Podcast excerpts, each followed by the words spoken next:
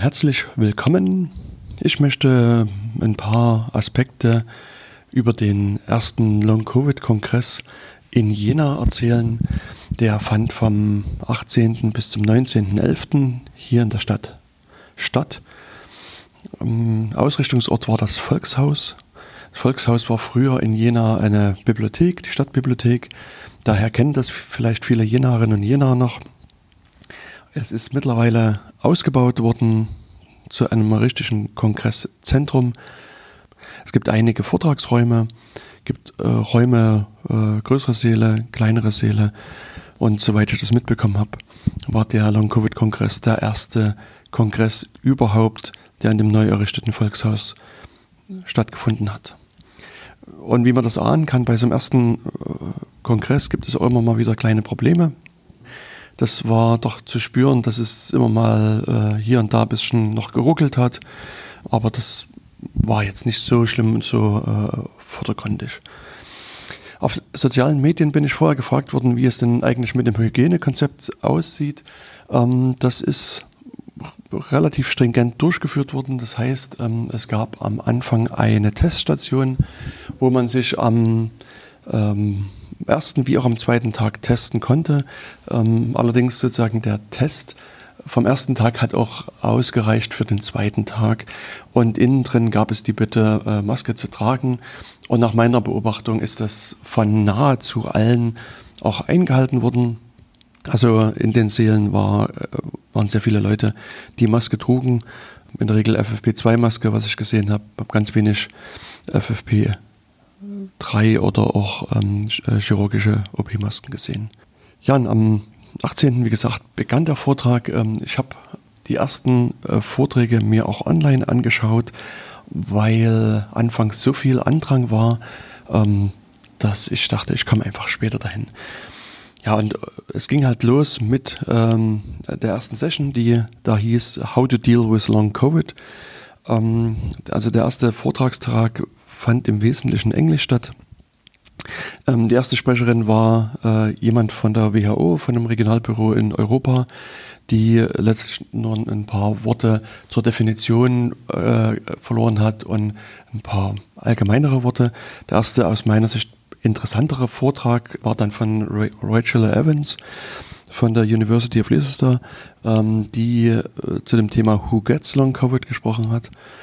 Auch sie hat wie viele andere Rednerinnen anfangs äh, sich nochmal auf die Definition bezogen, hat dort nochmal gesagt, es gibt also von der NICE in England eine Definition, es gibt äh, die offizielle WHO-Definition und ähm, noch eine dritte Definition.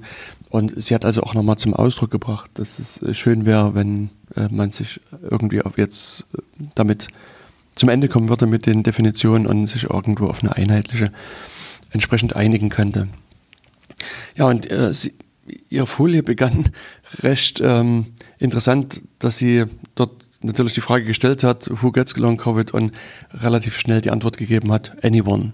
Also die Kernaussage war erstmal, dass äh, alle Personen erstmal ein Risiko tragen, äh, Long Covid zu bekommen.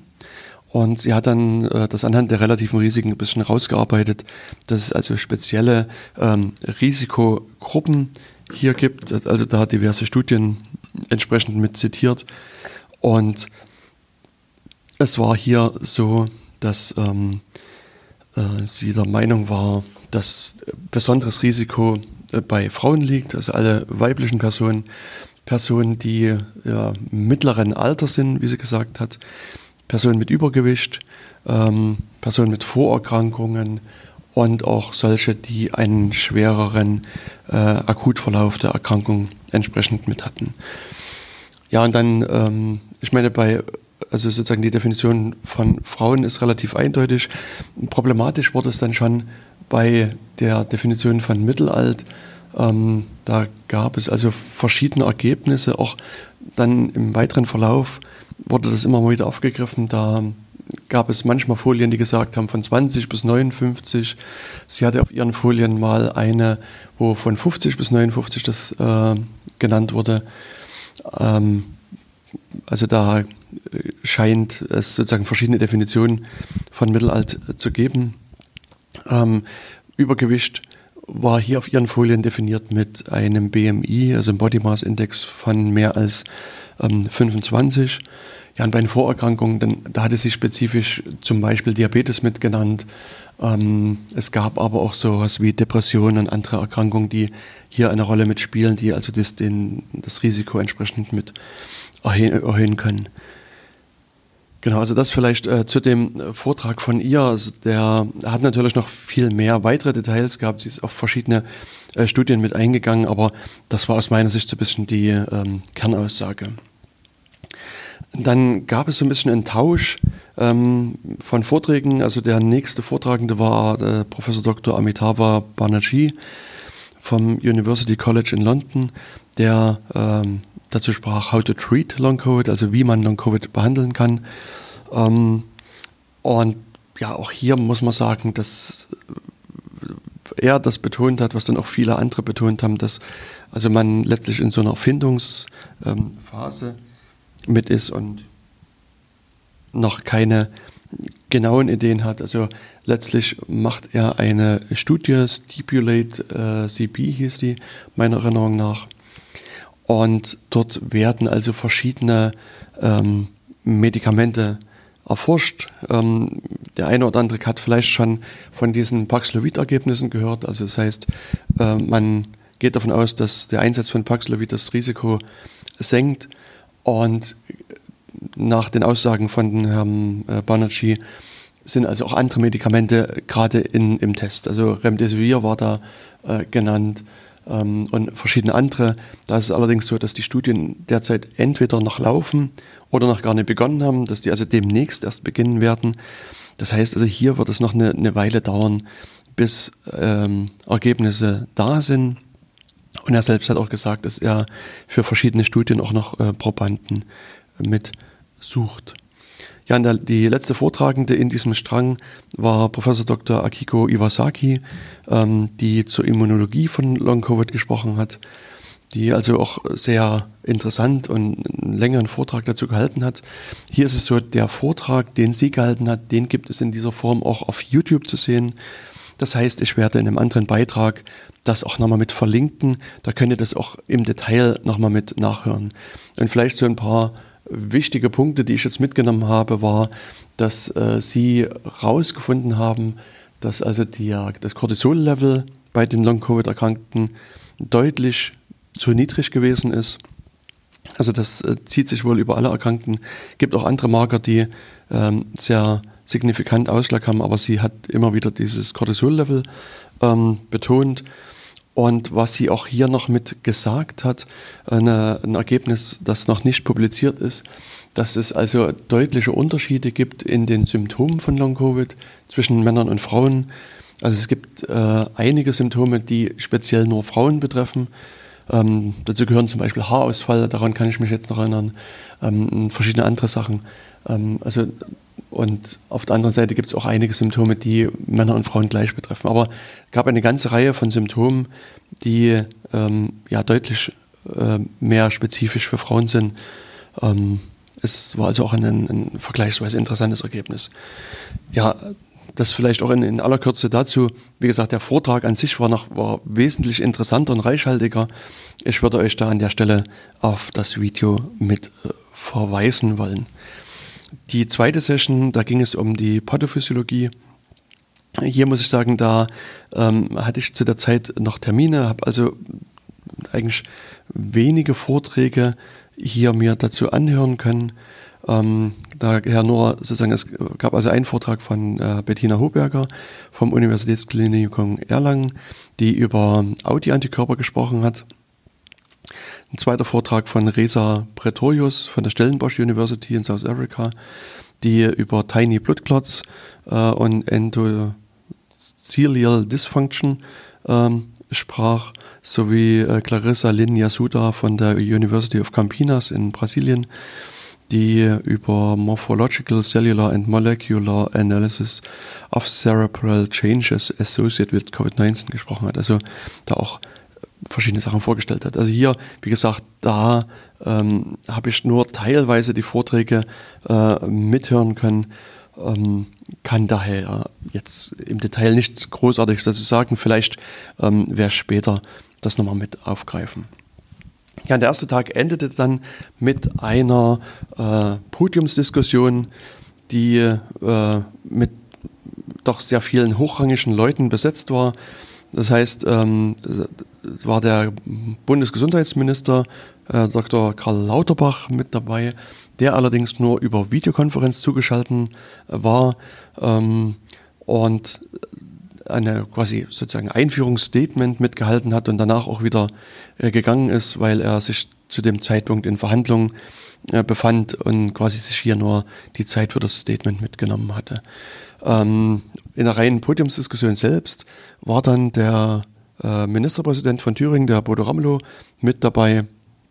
Es war der Tino Sorge dabei, der gesundheitspolitische Sprecher der CDU-CSU-Bundestagsfraktion, Ralf Hermes, Vorstand der IKK, ähm, die Dr. Ellen Lundershausen, die, das ist die Vizepräsidentin der Bundesärztekammer, Dr. Claudia Ellert, die selbst Betroffene von Long Covid ist äh, und auch die, äh, den betroffenen Verband Covid Deutschland äh, repräsentiert und schließlich ähm, Dr. Jördis Frommhold, die äh, Präsidentin des äh, Ärzte- und Ärztinnenverbandes Long Covid ist. Letzterer ist vielleicht auch ähm, bekannt durch verschiedene Fernsehsendungen. Also einige der, der hier äh, Personen, die auf dem Podium saßen, sind ja durch äh, Pressefunk und Fernsehen bekannt. Janne Jördes Frommhold war in verschiedenen Dokumentationen immer noch mit zu sehen, äh, noch als äh, Leiterin der Reha-Station. Ähm, und sie ist jetzt hier in ihrer Rolle als Präsidentin des Ärzte- und Ärztinnenverbandes Long Covid aufgetreten. Ja, die, der Herr Lauterbach hat in seiner Rede ähm, so ein bisschen einen Rundumschlag gemacht. Also hat halt gesagt, dass natürlich viele gerne möchten, dass man die Pandemie politisch beenden will. Es ist natürlich dennoch so, dass sich die, die Pandemie politisch nicht beenden lässt. Das ist halt Realität. Ähm, er ist der Meinung, dass äh, die ähm, Pandemie eingedämmt wird, dass es also verschiedene Maßnahmen gibt, die äh, das, den Pandemieverlauf äh, begrenzen und ist dann halt zu dem ganzen Thema Long Covid gekommen, hat also gesagt, dass die Patienten, die an Long Covid leiden, einfache Wünsche haben ähm, und äh, letztlich ihr normales Leben irgendwo zurückhaben wollen, dass sie wieder in die Lage sein kommen wollen, äh, am sozialen Leben teilzunehmen, am beruflichen Leben teilzunehmen. Ähm, er meint, dass, dass er selbst als Wissenschaftler die Erkrankung Long Covid interessant fand oder findet eben aus, aus wissenschaftlicher Sicht natürlich hat er auch nochmal klar gemacht, dass es also hier, ähm, also er sicherlich die betroffenen Sicht kennt, aber ähm, ihm ging es ja darum, um diese wissenschaftliche Sicht und da ist es halt wirklich eine sehr komplexe Erkrankung, eben auch aus der Sicht eine sehr interessante Erkrankung. Er sieht dann einen ne-, enormen Forschungsbedarf und versucht eben auch hier Gelder bereitzustellen, die ähm, dann für die Forschung entsprechend mit genutzt werden kann. Und da war halt zu dem Zeitpunkt auch in, in Gesprächen, Verhandlungen mit dem Haushaltsausschuss, die dann für, die, für das nächste Jahr eventuell Gelder mh, hm, bereitstellen können. Ähm, er hat dann gesagt, dass also bisher 10 Millionen Euro für Therapieforschung zur Verfügung gestellt werden. Und das ist dann auch später in anderen Sessions nochmal mit aufgegriffen worden. Und da ist auch eindeutig gesagt worden, dass also diese 10 Millionen zwar erstmal ganz schön sind, aber letztlich nur ein Tropfen auf dem heißen Stein und man hier wesentlich mehr Geld braucht. Im Vergleich wurde halt ähm, die USA genannt, die hier schon seit längerer Zeit eine Milliarde US-Dollar für Forschung zu Long-Covid bereitgestellt haben. Und das bisherige äh, Forschungsvolumen, was in Deutschland bereitsteht, waren meiner Erinnerung nach 48 Millionen Euro, davon ungefähr 10 Millionen für die Therapieforschung. Und da wird also gesagt, dass das ähm, zu wenig ist. Und das scheint aber auch dem Herrn Lauterbach bekannt zu sein. Und er versucht da eben mehr äh, Geld zur Verfügung zu stellen. Der nächsten Schwerpunkt, den er gesetzt hat, war die Versorgung äh, von Patientinnen und Patienten. Er möchte also gern Disziplin, äh, also interdisziplinäre Ambulanzen aufbauen. Und ihm ist allerdings auch klar, dass es da eine große Differenz noch gibt zwischen äh, dem Bedarf, den es da gibt und im Angebot. Also ich hatte das auch in anderen Sessions dann gehört, dass es wohl derzeit so rund 90 äh, Long-Covid-Ambulanzen in Deutschland gibt. Und ja, das Patientenvolumen, das lässt sich halt schwer konkret abschätzen, aber man muss wohl mit mehreren hunderttausend und vielleicht sogar eher Millionenbereich Patientinnen und Patienten aus, äh, davon ausgehen.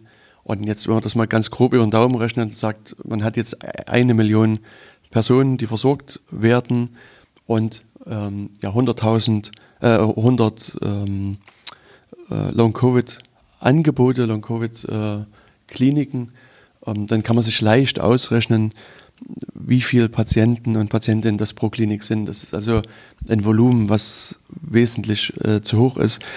Und es wurde auch hier dann gesagt, dass die äh, Long- bzw. Post-Covid-Station in Jena wo eine Warteliste hat, die so um die 2000 Leute umfasst. Also das ist halt äh, also wirklich ein enormes Volumen, was derzeit kaum zu bewältigen ist. Genau, also ansonsten wurde noch gesagt, dass er auch auf den gemeinsamen Bundesausschuss hofft, der eine Leitlinie verabschieden soll. Die wird allerdings dann erst Ende 23 erwartet. Ähm, daneben gibt es einen Arbeitsstab im Bundesgesundheitsministerium, äh, äh, was sich mit Long-Covid und Post-Covid beschäftigt. Da kann man sich wohl dahin wenden, wenn man jetzt konkrete Forschungsvorhaben äh, vorhat. Ansonsten wurde noch äh, erwähnt, äh, der, die Bundeszentrale für gesundheitliche Aufklärung, die hat also eine Seite longcovid-info.de. Also dort werden Informationen zu dem ganzen Themenbereich gesammelt und ähm, wird, das wird auch weiter ausgebaut. Also das ist eine mögliche Informationsquelle. Ansonsten hat er auch nochmal einen Hinweis geliefert auf das Thema Paxlovid und äh, für ihn war auch ein Thema, dass Infektionen vermieden werden sollen. Also er möchte gerne auch die Bevölkerung aufklären. Und schließlich war er der Meinung, dass die Pandemie erst beendet ist, wenn es auch für die Post- bzw. Long-Covid-Patienten mit ähm, beendet worden ist. Das waren so die, die Kernpunkte, die ich aus seiner äh, Rede mitgenommen habe. Und dann gab es diese äh, Podiumsdiskussion, die äh, natürlich sehr viele Aspekte ähm, bedient hat.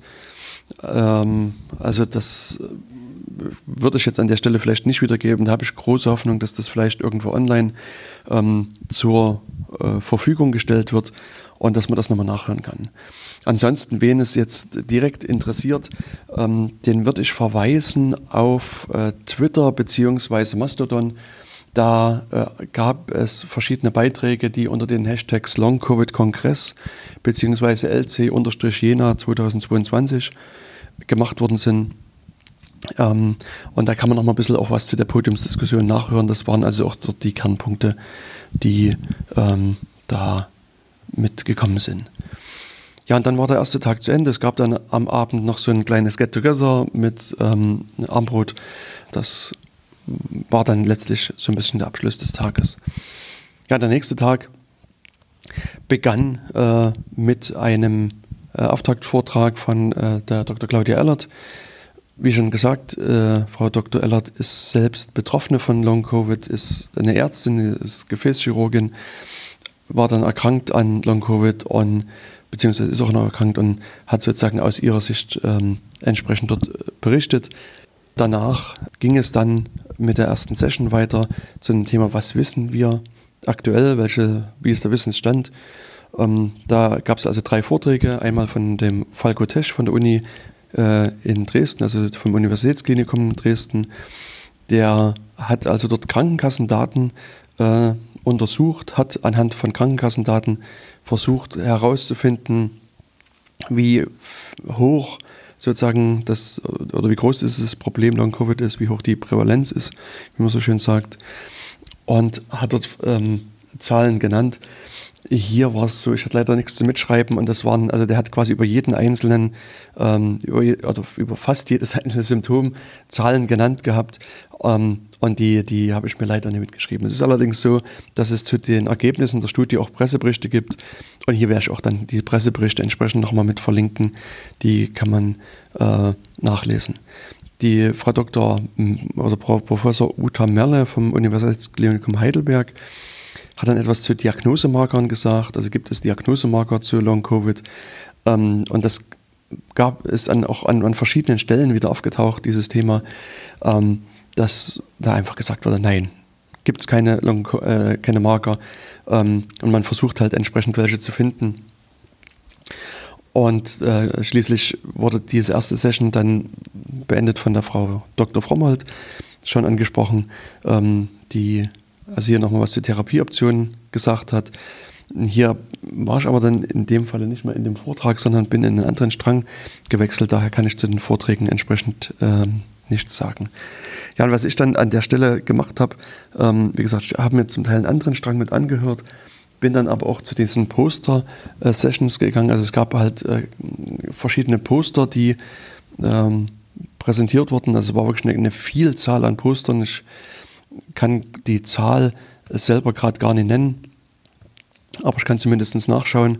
Ähm, und es waren insgesamt 60 äh, Poster, die ähm, in verschiedenen Bereichen äh, aktiv waren. Das heißt, es gab eine Gruppe, die hat sich mit Versorgung, mit äh, multimodalen Verfahren und Reha beschäftigt.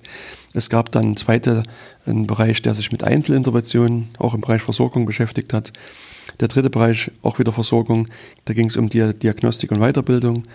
Und dann Gruppe 4 ging um die Forschung im Bereich der Epidemiologie und die fünfte Gruppe mit Grundlagenforschung.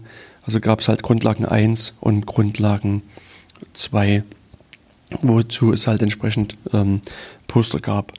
Ja, und ich habe dann äh, mir einige dieser Postervorträge mit angehört. Dann, also das sind natürlich dann vergleichsweise kleine Aspekte, die da besprochen werden. Also da ging es zum Beispiel um Immunadsorption. Also gibt halt so ein bisschen die Theorie, dass, ähm, dass einige Leute sehr hohen Stand an Autoimmunantikörpern äh, haben und äh, dass man dann versucht, das irgendwie äh, sozusagen mit medikamentös zu behandeln. Und die Hoffnung ist, dass das dann entsprechend besser wird. Und ähm, da gab es einige Vorträge dazu, es gab halt mal Poster-Sessions dazu. Und bei den Poster-Sessions war es halt auch so bei den ähm, Studien beziehungsweise bei den Fällen, die sie da betrachtet haben, ähm, haben sie zwar kurzfristig Verbesserungen finden können, aber sie meinten, dass das sehr schnell die, äh, der, nach Absetzen der Medikamente oder nach Beenden dieser Therapie der Körper wieder auf dieses alte Level zurückgegangen ist, die Beschwerden sind zurückgekommen und in den Fällen haben sie erstmal keine langfristige Verbesserung feststellen können. Und es ist letztlich so, dass sie hier jetzt größere ähm, Falluntersuchungen machen mit mehr Patienten und sie dann im nächsten Schritt auch eine quasi ordentliche größere Studie machen wollen. Allerdings haben die auch gesagt, dass der Aufwand, das zu machen, so hoch ist, dass man hier sich mit vielen Kliniken zusammenschließen muss, um das überhaupt leisten zu können. Also da fehlen halt letztlich noch ähm, Ergebnisse, die wirklich äh, im Sinne einer kontrollierten randomisierten Studie sind. Also da wird man noch ein bisschen abwarten müssen. Und dann ja, habe ich zum Beispiel auch noch eine, mich mit Forscherinnen unterhalten, die haben äh, den Blutfluss im Auge gemessen und haben dann versucht herauszufinden, äh, ob es dann sozusagen Einschränkungen bei Long-Covid-Patientinnen gibt ähm, und wie die Unterschiede sind zu ähm, anderen Sachen. Aber wie gesagt, das sind alles so sehr spezielle Sachen, die dann bei diesen äh, Poster äh, mit untersucht worden sind. Da äh, kann ich jetzt nie auf alle eingehen. Ich habe auch jetzt nie zu jedem wirklich ausführlich mich mit den äh, Leuten dort entsprechend mit unterhalten. Was ich so ein bisschen merkwürdig fand, ähm, es gab ein Poster, das heißt Innovative Selbsthilfe bei Long Covid, Photonik in der Infektionsforschung. Ähm, das war eine, ein, ein Poster, wo jemand gesagt hat, ja, man muss quasi so eine Infrarottherapie machen und dazu viel trinken und gesund essen. Und dann war es bei ihm wohl so, dass er nach zwei Wochen, also zwei Wochen nach seiner Corona-Erkrankung wieder gesund und negativ gewesen ist. Und deswegen hat er davon abgeleitet, dass also, wenn man sich sozusagen so eine Infrarottherapie äh, macht und viel trinkt, dann gibt es kein Long-Covid und dann ist auch Covid quasi besiegt. Und also das war wirklich aus meiner Sicht naja, mit sehr, sehr fragwürdigen Inhalten. Und ich hatte dann auch später mich mit den Organisatoren unterhalten. Und da war, äh, haben es auch bestätigt, dass letztlich man hier Postervorträge einreichen konnte und dass die alle angenommen haben. Und jetzt, es gab da keine Qualitätskontrolle. Wie gesagt, dieses eine Poster, das, das stach so ein bisschen hervor. Und auch im Gespräch mit anderen Leuten äh, beim Kongress ist, war das immer mal wieder so ein Thema, wo sie gesagt haben, also man hat das Poster gesehen und hat sich gefragt, was hat das hier zu suchen. Es gab da noch so eine Handvoll andere, die auch so leicht, äh, sagen wir mal, merkwürdig angehaucht sind. Aber der Großteil waren halt äh, klassische äh, Poster, wie man sie auch bei anderen Kongressen mitkennt, wo dann einfach entweder Forschungsergebnisse vorgestellt wurden, beziehungsweise es gab auch sehr viele die das Forschungsvorhaben vorgestellt haben, wo also quasi das Studiendesign vorgestellt wurde und gesagt wurde, ja, die Studie läuft entweder gerade an oder äh, wird demnächst anlaufen. Ja, und da habe ich also einige Zeit verbracht, habe mir das äh, mit angeschaut, ähm, habe dann also einige der Vorträge nicht mit äh, gesehen. Ja, und dann ähm, bin ich wieder zur Session 3 hm, dazugekommen. Da die Session 3 ging, heißt so Long Covid im Spannungsfeld zwischen Psyche und Somatik. Ähm, da gab es also insgesamt vier Vorträge. Zuerst äh, trug der Professor Martin Walter vor zu neurologischen und psychiatrischen Erkrankungen nach Covid-19. Dann Dr. Christine Alwang, die psychosomatische Aspekte im Kontext von äh, Covid-19 beleuchtet hat. Dann ähm, die Professor Carmen Scheibenbogen äh, zur Frage, wo hört Long-Covid auf, wo fängt MECFS an und schließlich äh, die Frau Professor Dr. Uta Behrens, die zu Long-Covid und MECFS bei Kindern und Jugendlichen gesprochen hat. Und ja, ich habe hab zunächst nur den Vortrag von der Frau Dr. Alwang ähm, gehört gehabt. Also den ersten habe ich äh, auch übersprungen, bin ich dann zu spät rein. Und die hat also auch dort nochmal sozusagen diese Psychosomatik mit beleuchtet. Es hat aber am Anfang auch gleich betont, weil das wohl immer wieder so natürlich ein Problem ist, dass äh, Long-Covid eben keine äh, rein psychische Erkrankung ist. Also es gibt ja viele Ärztinnen und Ärzte, die sagen, ja, ähm, sie können keine körperlichen Ursachen feststellen, es muss also irgendwas Psychisches sein. Ähm, und das hat sie also nochmal sehr von sich gewiesen und gesagt, das ähm, ist nicht so, sondern es ist also wirklich eine Multisystemerkrankung. Und ihre Untersuchungen sozusagen sind letztlich nur ein Teil davon. Und das spiegelt sich dann auch so ein bisschen in der Diskussion wieder, wo dann auch nochmal jemand so ein bisschen sagen wir, eine kritische Frage gestellt hat und, und da gefragt hat, ob sie denn jetzt bei Krebserkrankungen, bei anderen inneren Erkrankungen auch äh, psychische Untersuchungen machen würde.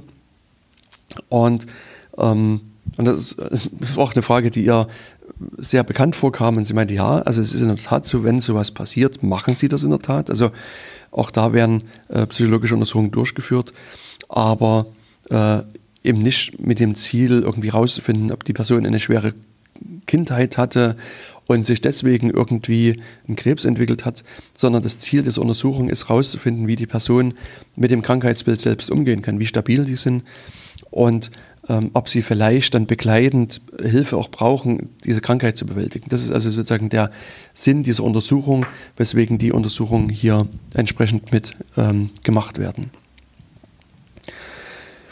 Ja, die Frau Dr. Scheibenbogen, die ist eine sehr engagierte äh, Person, die ist also schon sehr, sehr lange aktiv im Bereich von MECFS, ähm, kennt das Krankheitsbild sehr lange, forscht schon sehr lange daran und ist, was man so aus den betroffenen Kreis hört, auch sehr, sehr engagiert ähm, und hat also das Thema dort nochmal ein bisschen mit ähm, beleuchtet. Und hier muss ich auch sagen, ich würde es gerne dabei belassen, nochmal das zu benennen, weil also das muss einfach nochmal ein, ein eigenes Thema sein, weil das wirklich sehr, sehr äh, groß ist. Ja, und auch die Frau Dr. Behrens hat das Ganze nochmal angesprochen, Long-Covid und MECFS bei Kindern Jugendlichen. Letztlich ähm, war es wohl so, dass ähm, man am Anfang annahm, dass es Kinder und Jugendliche nicht betrifft. Mittlerweile stellt sich raus, das ist halt doch so, also sowohl Long-Covid wie auch MECFS ist ein großes Thema bei Kindern und Jugendlichen.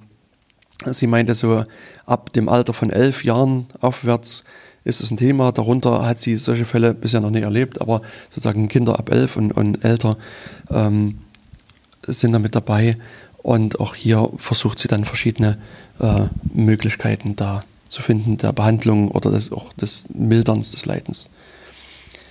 In der äh, ja, letzten Session an dem Tag ging es dann so um experimentelle Therapieoptionen. Da äh, hat zunächst die Beate Jäger gesprochen ähm, über die sogenannte HELP-Apharese. Hat vielleicht auch die eine oder andere schon mal was gehört im Fernsehen davon. Gab es also auch verschiedene Reportagen. Das heißt, es ist so eine Art Blutwäsche. Patient wird also da an so ein System angeschlossen und das Blut wird quasi einmal durch über verschiedene Stufen hinweg ähm, quasi gereinigt. Die versuchen also so äh, insbesondere die, die ähm, Blutgerinnsel ähm, dort heraus zu filtern. Ähm, Frau Jäger selbst war der Meinung, dass sie 80 Prozent der Patientinnen wohl äh, helfen kann, dass es denen danach besser geht. Ähm, sie brauchen, wenn ich mich richtig erinnere, im Durchschnitt vier, viereinhalb Sitzungen. Ähm, und äh, sie hat wohl, ich glaube, 1300 Long-Covid-Patienten und Patientinnen bisher ähm, betreut. Es gab dann später bei, äh, bei so einem Vortrag von dem Herrn Stallmach, der also eine, das Ganze nochmal kritisch ein bisschen eingeordnet hat. Ähm, also von ihm gab es ein bisschen Kritik an dem Herrn äh, Hirschhausen, der ja diese äh, Help-Apharese auch nochmal sehr hervorgehoben hat in einer seiner Sendungen. Und Herr Stallmach der ist also sehr klar auf der, auf der wissenschaftlichen Seite und sagt, hier fehlen einfach Forschungsergebnisse im Sinne von äh, randomisierten äh, Studien. Das heißt, es lässt sich halt hier noch nie einfach ein, ein, ein, ein gutes Ergebnis sagen, ein, ein, unabhängiges Ergebnis sagen. Also er ist im Vortrag auch nochmal so ein bisschen auf den ganzen Placebo-Effekt in verschiedenen Aspekten eingegangen und meinte, dass, dass er empfindet dieses, dieses Hervorheben von dieser Help-Apharese ähm, fand er einfach persönlich nie in Ordnung, weil es einfach da noch an, an Evidenz wirklich mangelt. Da gab es einen Vortrag von dem Herrn Pavlik, der zur hyperbaren Sauerstoffoxygenierung gesprochen hat. Das ist auch ein Thema, was hin und wieder im Fernsehen mal eine Rolle spielt.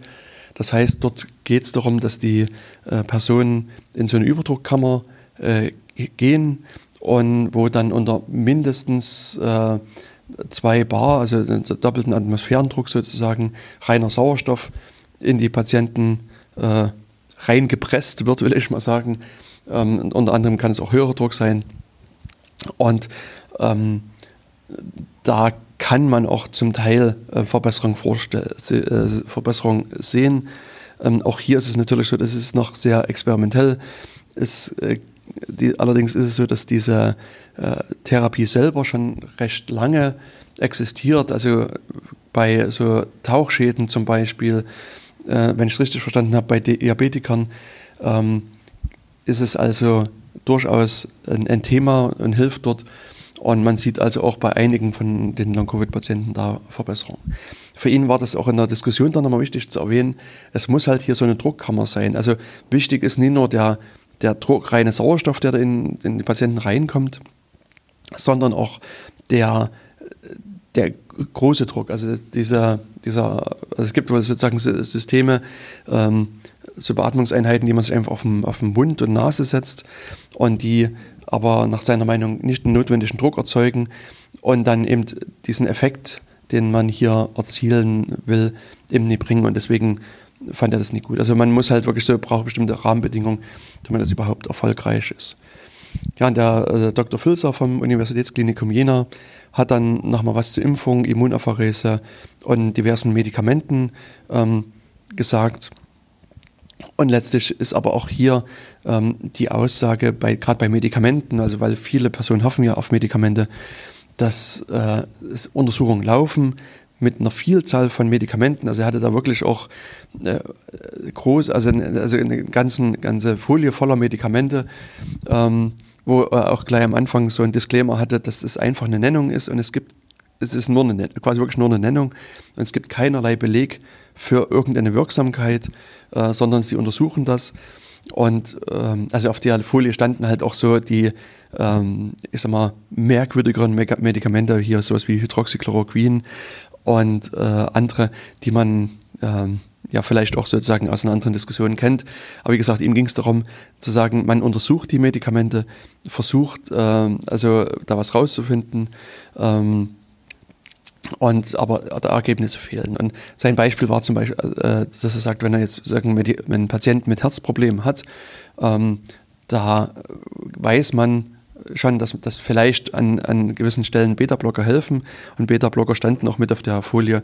Und das wäre dann sozusagen äh, so ein Ansatz, den man hier wählen kann, dass man sagt, okay, ähm, das äh, könnte hier hilfreich sein.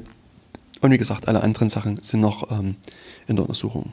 Ja, und abgeschlossen äh, wurde dann diese Reihe mit diesem Vortrag von Herrn Stallmach, wie schon erwähnt, der nochmal so diese Therapieverfahren ein bisschen eingeordnet hat, der dann nochmal so aus allgemeiner wissenschaftlicher Sicht da was dazu gesagt hat. Und letztlich ähm, war seine, also er hat immer sehr viel Wert darauf gelegt, dass es am Ende Evidenz braucht. Es braucht halt ordentlich randomisierte Studien, wo es keinen Placebo-Effekt gibt, sondern wo der wirkliche Effekt der Behandlung des Medikaments gemessen wird und man eventuell dann auch eine definitive Aussage dazu treffen kann. Und das Problem ist natürlich, dass das Zeit braucht und es wurde auch in anderen Vorträgen immer wieder betont, auch seitens der Betroffenen, dass die letztlich also auch nach ihrem Gefühl keine Zeit haben. Den manchen geht es halt wirklich so schlecht, dass die bettlägerisch sind, dass die vielleicht nur sich innerhalb ihres Zimmers oder innerhalb der Wohnung bewegen können und wirklich sehr, sehr gern am, am, normalen Leben teilnehmen können und das lieber heute als morgen. Und deswegen ist es halt hier wirklich ein Spannungsfeld, was man bei dem Kongress deutlich gespürt hat, dass die Betroffenen ja, letztlich alles tun würden, damit es ihnen besser geht.